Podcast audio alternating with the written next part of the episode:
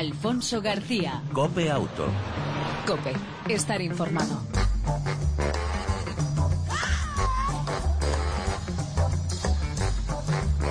Hola, ¿qué tal? Buenas tardes. Eh, ¿Cómo estás? Bienvenido una semana más a este tiempo de radio dedicado al mundo del motor, ya sabes.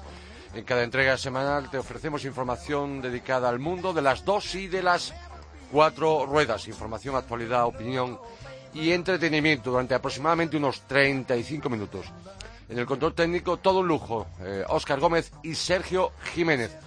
Al volante, Alfonso García. Si te parece, arrancamos.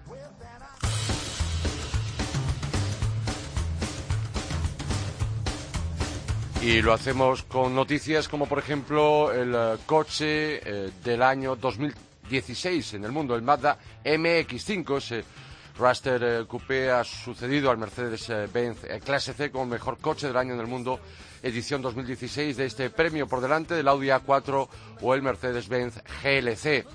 Así también se han repartido los premios de otras cuatro categorías. El más llamativo ha sido el, de mejor diseño para el, también para el MX5 por delante del Jaguar XE y el Mazda CX3. Por su parte, el coche más lujoso del año para, la, para el BMW Serie 7, la gran berlina, y para el mejor coche ecológico, el Toyota Mirai. La mm, plata de esta categoría ha ido a parar al Toyota Prius y el bronce para el Chevrolet Bolt. El mejor anuncio del año eh, para, también para la nueva versión con techo targa automático RF del Mazda dentro de esa elección en el marco del Salón del Automóvil de Nueva York.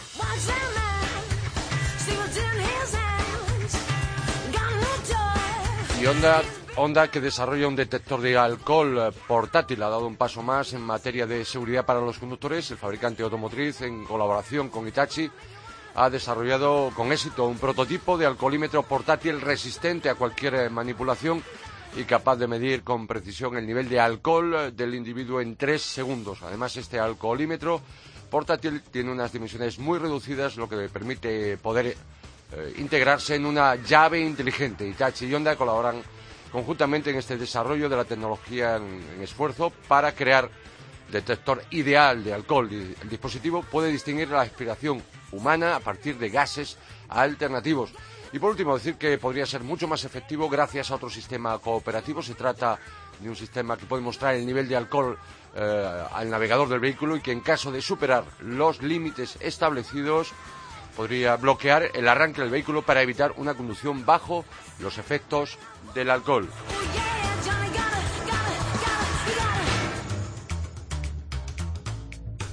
Un conductor entre los 18 y los 25 años paga una media de 1.581 euros por su seguro de coche, casi 970 euros más que los 613 que paga un asegurado entre los 36 y los 50 años, según un estudio realizado por la web quelisto.es. Por su parte, el importe medio que paga un conductor de entre 26 y 35 años por su póliza asciende a los 768 euros mientras que cuando supera los 50 años de edad, la cifra pasa a ser de los 639. En el caso de los seguros a terceros, eh, básico, los precios para los más jóvenes son de 700 euros, un 83% más que los 386 euros de media que paga un conductor de mayor edad, a partir de 26 años. Ya sabéis, que listo. Que listo, digo, los de las compañías de seguros, obviamente siempre bajo el tema de la seguridad. Por otro lado, por cierto, decir que a lo largo del arranque de este año ha subido el precio de forma importante los seguros en nuestro país, cuando se supone la siniestralidad ha descendido en los últimos y sobre todo el pasado 2015. Ficosa ha presentado un retrovisor inteligente para mejorar la visión trasera consistente en una pantalla integrada ah, en la estructura habitual del retrovisor interior capaz de funcionar como un espejo o como un monitor que retransmite las imágenes de la cámara situada en la parte trasera del vehículo según las necesidades del conductor. Ficosa, recordemos, una compañía española que, recuerdo, ha presentado y ha desarrollado este retrovisor interior inteligente.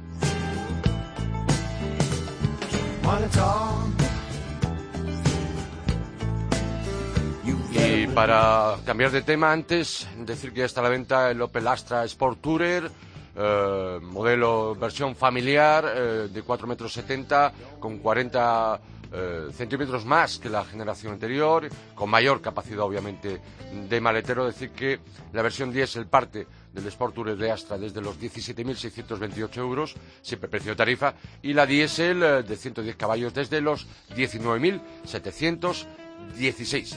Y ahora cambiamos de tercio y hablamos de dos ruedas.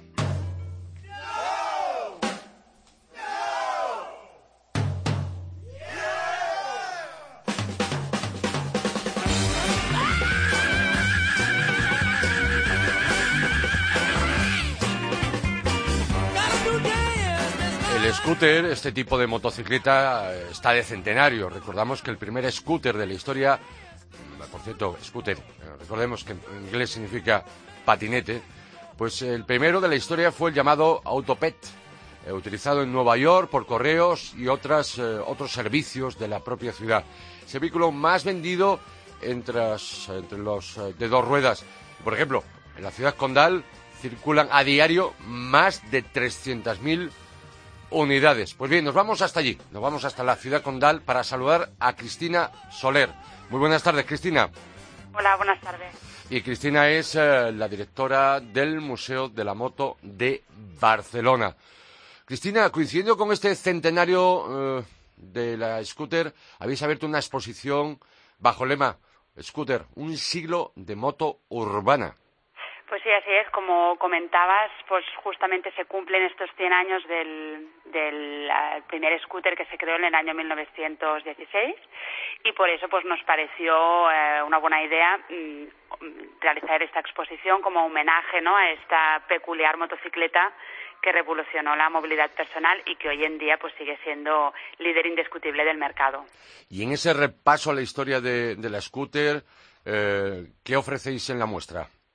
Pues tenemos una selección de unos 30 modelos. Uh -huh. Desde no hemos encontrado ningún Autopet, pero sí una Escota Mota del año 1920, que es también uno de los más antiguos que, que se conocen y pues desde, desde estos primeros pioneros, pasando por las míticas Vespa y Lambretta, que fueron un poco las que popularizaron el, el concepto scooter a nivel mundial, uh -huh. y luego podemos ver scooters curiosos de diferentes marcas, de, pues desde Moto Guzzi a KTM, que también seguramente la gente no conoce que fabricó algún scooter, Honda, Yamaha, todo de scooters diversos, y luego finalizamos con un apartado de scooters fabricados en, en España, como las, nuestras marcas también se sumaron un poco a la moda de los scooters e intentaron, pues algunas con más acierto que otras, diseñar sus propios modelos. ¿Qué, qué marcas son las eh, de scooter española fabricadas en nuestro país?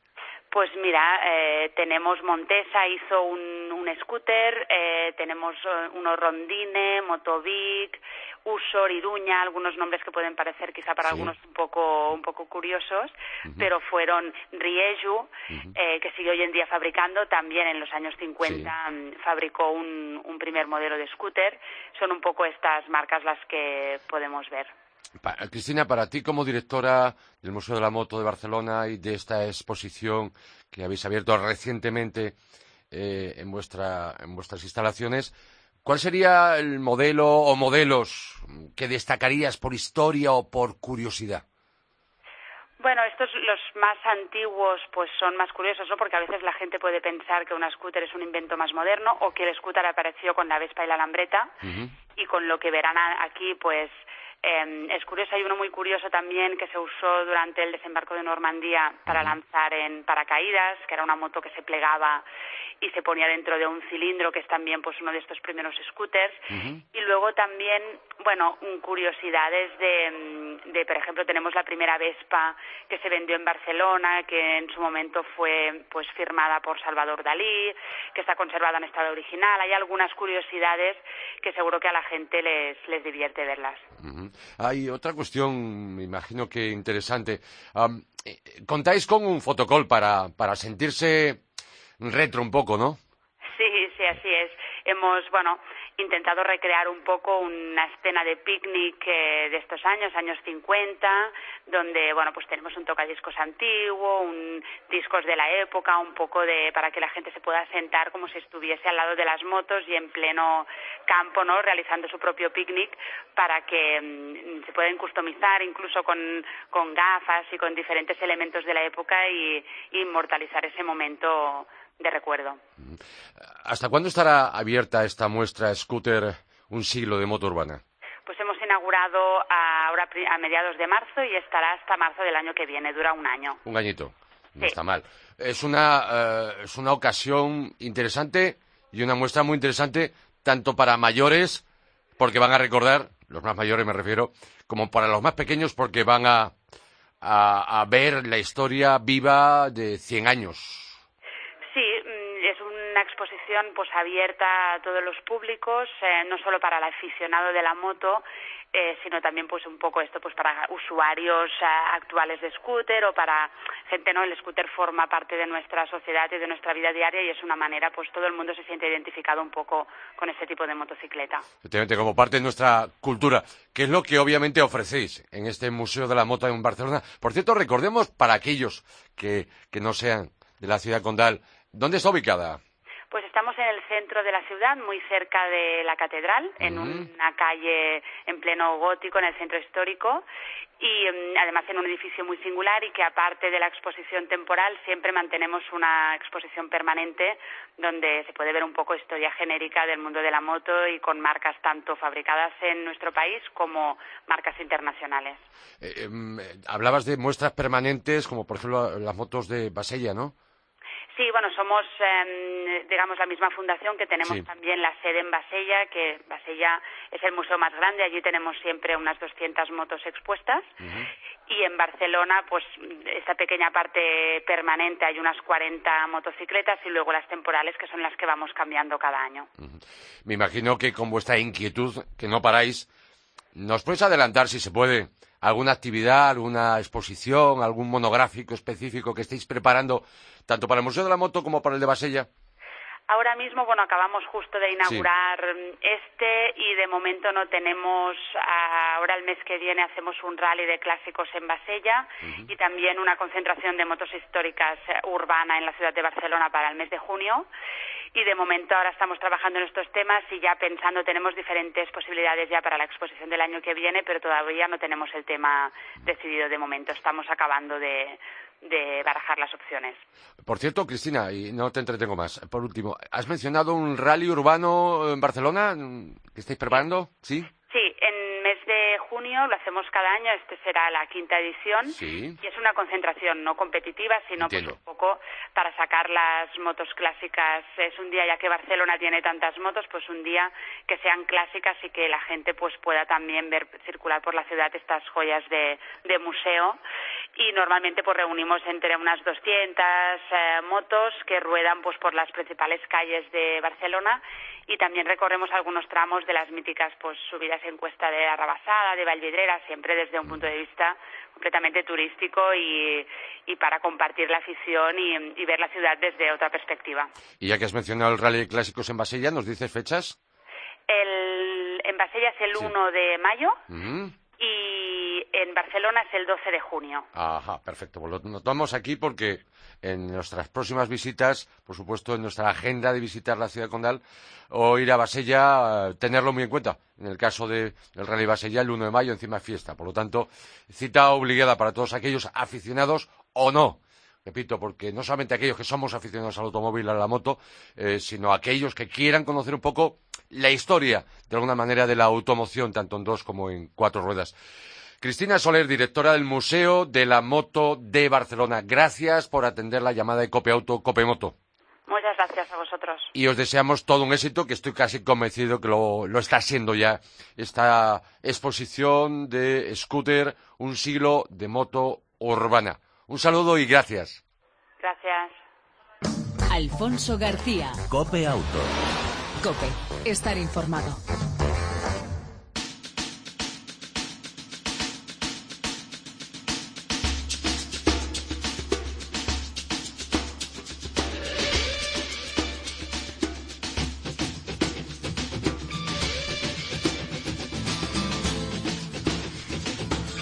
Y siguiendo con lo retro y siguiendo con la mirada hacia atrás, hacia el pasado, para vivir y disfrutar. Pero por supuesto disfrutar eh, en vivo y en directo con, obviamente, vehículos que están eh, en pleno funcionamiento, como hablamos, por ejemplo, de esas scooters de, de Barcelona.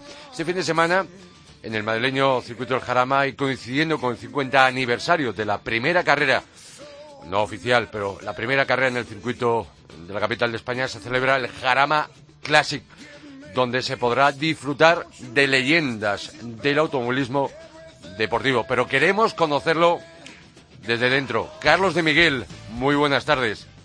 Buenas tardes, Alfonso. Carlos de Miguel es compañero periodista responsable de la sección de motor de La Razón, pero además es coleccionista de clásicos y además es piloto, es gentleman driver que va a participar en estas eh, carreras del Jarama Classic y un habitual de los rallies y carreras de circuito donde los clásicos se den eh, cita siempre dentro del automovilismo deportivo. Por cierto, Carlos, eh, ¿con qué coche vas a participar este fin de semana? Bueno, pues como hay varias carreras voy a intentar apuntarme en algunas, pero con un Alfa Romeo y con un BMW clásicos. Eh, las principales van a ser con, con esas, con un Alfa Romeo que estamos probando para otra carrera en Francia que hay a mitad de abril y nos va a servir esta carrera del Jarama como puesta a punto del coche y luego con un BMW en la categoría de turismo. Eh, por cierto, ¿qué modelos son concreto de Alfa y de BMW? Pues el Alfa es una Julieta Sprint del año 57 y el BMW es un 635 del año 80 a 79-80. 79-80. Eh, decía este Jarama Classic, hay seis categorías diferentes y creo que cerca de 200 inscritos, ¿no, Carlos? Sí, hay unos 200 coches que han anunciado que, que vienen a tomar la salida. Los coches empezarán a llegar a Madrid eh, durante mañana jueves para estar luego a partir del viernes, sábado y domingo eh, tomando parte en los entrenamientos y en las carreras oficiales. Entre ellos, personajes famosos. Me contabas el otro día, por ejemplo, el de los relojes Richard Miller, ¿no? Sí, Richard Miller es eh, uno de los participantes, va con un Lola T70, eh, corre la categoría de Sport Prototipos de los años 70, de la década de los 70 es un coche con motor Chevrolet 5,7 litros, eh, que, que, fue un mito en, su época, que se pegaba contra los eh, Porsche 917 y los Ferrari 512, y es un es un Sport prototipo de una belleza estupenda. Y este es un fabricante de relojes de entre los más caros del mundo. eh, y aficionado, por supuesto, a los, al automovilismo deportivo, ¿no? sí, muy aficionado al automovilismo deportivo, es un mecenas de las carreras de coches clásicos y con el que hace equipo, pues es una persona que no es menos entusiasta del automóvil que él, que es Carlos Tavares, el presidente del grupo PSA. Casi nada, casi nada. El gran capo de, del grupo Peugeot Citroën. ¿Algún otro famoso más que no sea del sector? Eh, bueno, pues está Belmondo, que también el, Belmondo hijo, hijo, hijo Paul Belmondo hijo, que, que siempre fue muy aficionado a los coches y que a y a las carreras de automóviles y que ahora tiene eh, coches antiguos y luego pues eh, algunos expilotos vencedores en su momento de Le Mans o que han mm. o que han estado incluso en la Fórmula 1 como Ragazzi el italiano o Jürgen Barr que ha ganado dos veces Le Mans con Porsche. Y entre los españoles, eh, pilotos eh, conocidos, famosos, de que, que, participaran en aquella época, en estas últimas décadas. Sí, vamos a contar, entre otros, con, con, Antonio Sainz, el hermano de Carlos Sainz, que sabes que es buen aficionado y que es piloto habitual en las carreras de clásicos y que mm, lo, será compañero mío en la parrilla de salida de turismos y es muy posible que, que me pase y trate de seguirle, porque él es un piloto muy, muy rápido y, y, es un, un, gran conocedor del trazado del Jarama. Eh, Carlos, eh, hablas en torno a 200 inscritos, por lo tanto, 200 joyas rodando por el circuito, por el mítico circuito, ese icono que es el circuito del Jarama, repito, 50 aniversario Eh, ¿Algún modelo, al margen de que has mencionado, por ejemplo, el, el, el, Lola, pero algún otros modelos que nos pudieras destacar por su peculiaridad?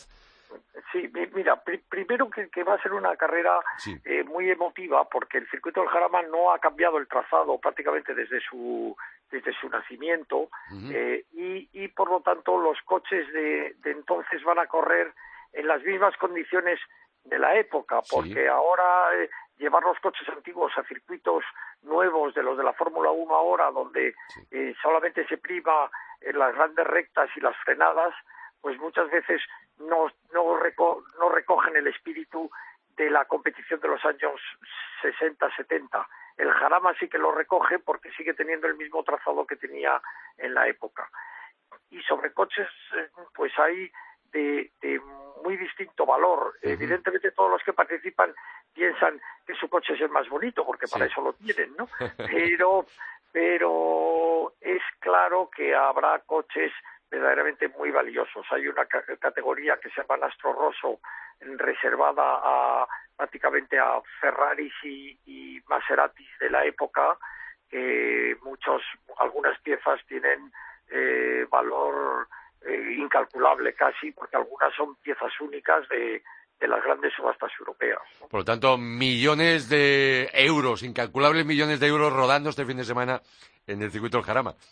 Sí, sí, en ese, en ese plantel que vamos a poder ver en el circuito del Jarama mm, hay muchos, muchos millones de euros eh, venidos además prácticamente todos de Europa porque es la primera vez que este campeonato eh, de, coches clásicos recala en España y es una oportunidad estupenda para todos los aficionados. Esperemos que no sea la última.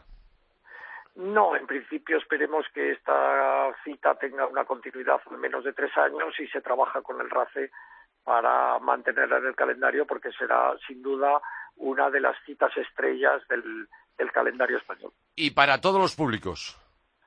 Sí, para todos los públicos y además el, el RACE a través de Ticketmaster pues ha puesto a la venta todo tipo de entradas y hay packs familiares que sale pues bastante barato poder ver este espectáculo excepcional. Y los que somos un poco más talluditos, pues a disfrutar y revivir de alguna forma. Y los más pequeños, y no tan pequeños, pues obviamente aquello que no pudieron ver en su momento, que a lo mejor lo han podido ver en algún documental, algún vídeo, eh, pues obviamente pueden disfrutar. Además, yo estoy convencido, Carlos, que en los últimos años, y lo veo por, por, por, amigos y conocidos y familiares de menor edad que yo, que obviamente no lo vivieron y que mm, les atrae sobremanera mucho más incluso que las eh, carreras de vehículos actuales. Sí, hay, es otro tipo de competición donde, donde hay más disputa, donde los coches son más auténticos, son, eh, hay, no hay tanta electrónica y el, la labor del piloto tiene mucho más valor que en los coches eh, modernos.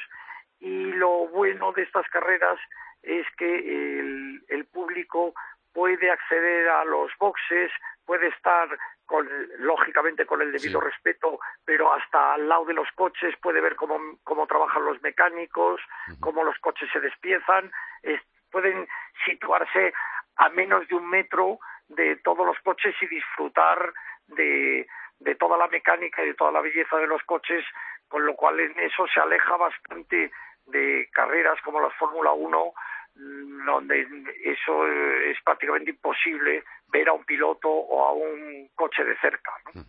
Carlos, eh, recordemos entonces, una cita obligada este fin de semana, Circuito del Jarama, Jarama Classic, sábado y domingo, tanto carreras, entrenamientos como carreras, pero desde las nueve de la mañana hasta las seis de la tarde, ambos días. Sí, claro, el plantel son seis carreras y entre entrenamientos libres, entrenamientos oficiales y las competiciones, pues eh, es un no parar durante todo el fin de semana. Un fin de semana intenso. Ya lo creo. Pues ahí estaremos, no, no lo perderemos. Eh, ahí nos vemos, Carlos de Miguel, eh, compañero eh, responsable de la sección de motor de la razón y además Gentleman Diver. Nos ha contado cómo va a ser desde dentro este fin de semana el Jarama Classic. Un abrazo y gracias, Carlos. Hasta el fin de semana. Un abrazo, Alfonso. Nos vemos este fin de semana. Un saludo.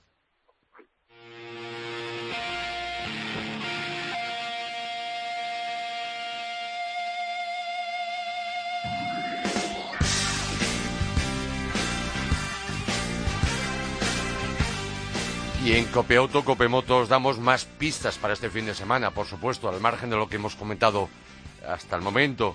En esta edición, el Eco Rally Villa de Llanes arranca este fin de semana la Copa de España de Rallys de Energías Alternativas.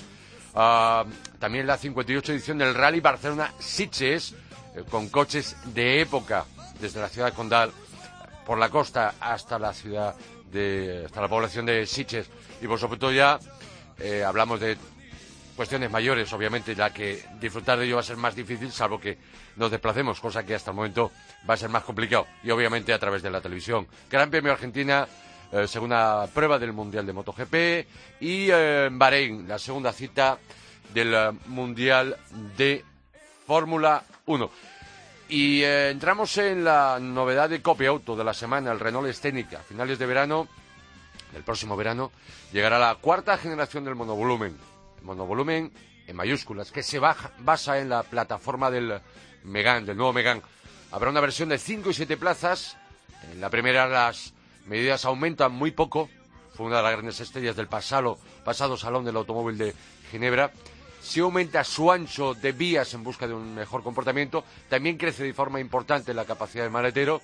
Sorprende que no hay, eh, que ya no hay tres asientos independientes en las plazas traseras que se pueden deslizar, pero no se pueden extraer como en generaciones eh, anteriores. Eh, por otro lado, sí es, eh, cabe la posibilidad de consola central deslizable, un interior y un puesto de conducción, un estilo muy espacio, con más calidad de materiales. y en cuanto a seguridad y ayudas, destacamos la frenada activa de emergencia entre 7 y 60 kilómetros por hora, aviso involuntario de carril, detector de fatiga, control adaptativo de velocidad de crucero, eh, alerta de ángulo muerto, cámara de marcha atrás, eh, asistencia de aparcamiento o eh, conectividad smartphone a través de su gran pantalla táctil para manejar los sistemas, casi todos los sistemas del nuevo Scenic. En cuanto a motores, el Scenic, como el Gran Scenic, utilizarán solo mecánica 1006 DCI diésel con 130 y 160 caballos y el 1.5 DCI de 90 y 110 caballos. También dos variantes de gasolina sobre el 1.2 TCI de 115 y 130 caballos. Y en un futuro, el DCI, un diésel híbrido asistido eh, híbrido, eh, por otro lado, cajas manuales y eh, la opción también de caja automática EDC de doble embrague. Cuatro ruedas de conducción, perdón, cuatro modos de conducción a través del sistema Multisense y opción el de cuatro ruedas directrices, lo que llaman en Renault el 4 Control. No se conocen los precios, sí se más o menos se baraje, que pueden partir desde los 18.000 euros el nuevo Renault Scenic y en su cuarta generación, eh, que bueno, obviamente lo mismo que el Gran Scenic, tendrán precios realmente similares. Recordemos, para el final del verano llega uno de los bestsellers, uno de los eh, modelos más vendidos en nuestro mercado y por supuesto en Europa, la cuarta, repito, generación del Renault Scenic.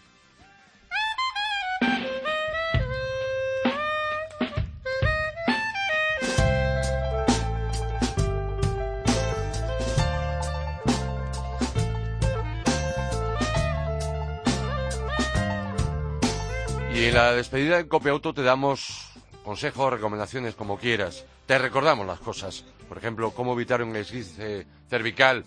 Eh, toma muy buena nota. El esguince de cuello por el latigazo cervical, perdón, es muy importante prevenir más que curar, eh, porque colocar bien el reposacabezas debe situarse en línea con la parte superior de la cabeza y en posición vertical. Actualmente se venden sistemas avanzados llamados activos que desplazan el reposacabezas hacia adelante en caso de colisión. Otro punto importante, sentarse adecuadamente. El asiento debe ajustarse de modo que la distancia entre la cabeza y el reposacabezas no supere los 4 centímetros. Además, el respaldo ha de estar lo más vertical posible y no debemos superar o separar nunca la espalda de él. Mantener la distancia de seguridad y respetar los límites de velocidad permite reaccionar a tiempo ante una retención, un atasco o una frenada brusca. Por tanto, anticiparse al eh, problema. Estar siempre sobre aviso, observando el entorno y especialmente los vehículos de alrededor. Ayudará a predecir en tiempo real una colisión por alcance. Ante un peligro de choque se deberá poner en tensión la musculatura del cuello. Eh, hay un punto muy importante. Los niños son los más perjudicados. eh, estas lesiones cervicales suelen, ser mucho más severas que en los adultos debido a la desproporción existente entre el peso de la cabeza y su cuerpo y a la poca solidez de las vértebras que sujetan su cabeza hasta los eh, cuatro o cinco años de edad. Esto hace que sean más proclives a padecer hemorragias internas, ya que sus órganos vitales se desprenden con más facilidad e incluso pueden desarrollar cuadros de eh, cuadriplegia.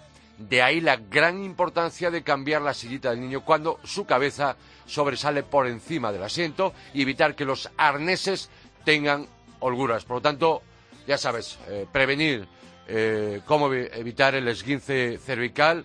Un hombre de 40 años que circula mm, por casco urbano, perdón, en un día laborable, un perfil de la mayoría de los casos de accidente de tráfico con lesión cervical en España. El 70% de los casos de accidentes con esguince cervical lo protagonizan hombres frente a un 31% de las mujeres. Y la media de rehabilitación cuando se presenta un accidente de este tipo es de más de 48 días. En cualquier caso, recuerda, un esguince cervical alarga, te crea problemas casi casi durante toda la vida. Por lo tanto, coloca bien ese reposacabezas tu postura al volante. Y nos vamos.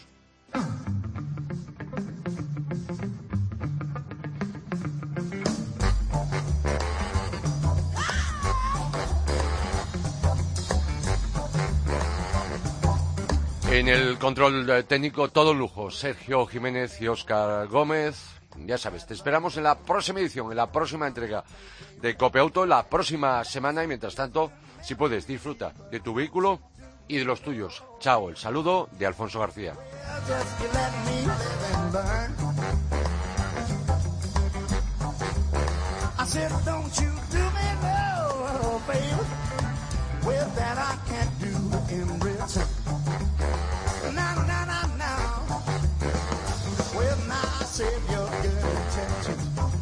Somebody you can trust.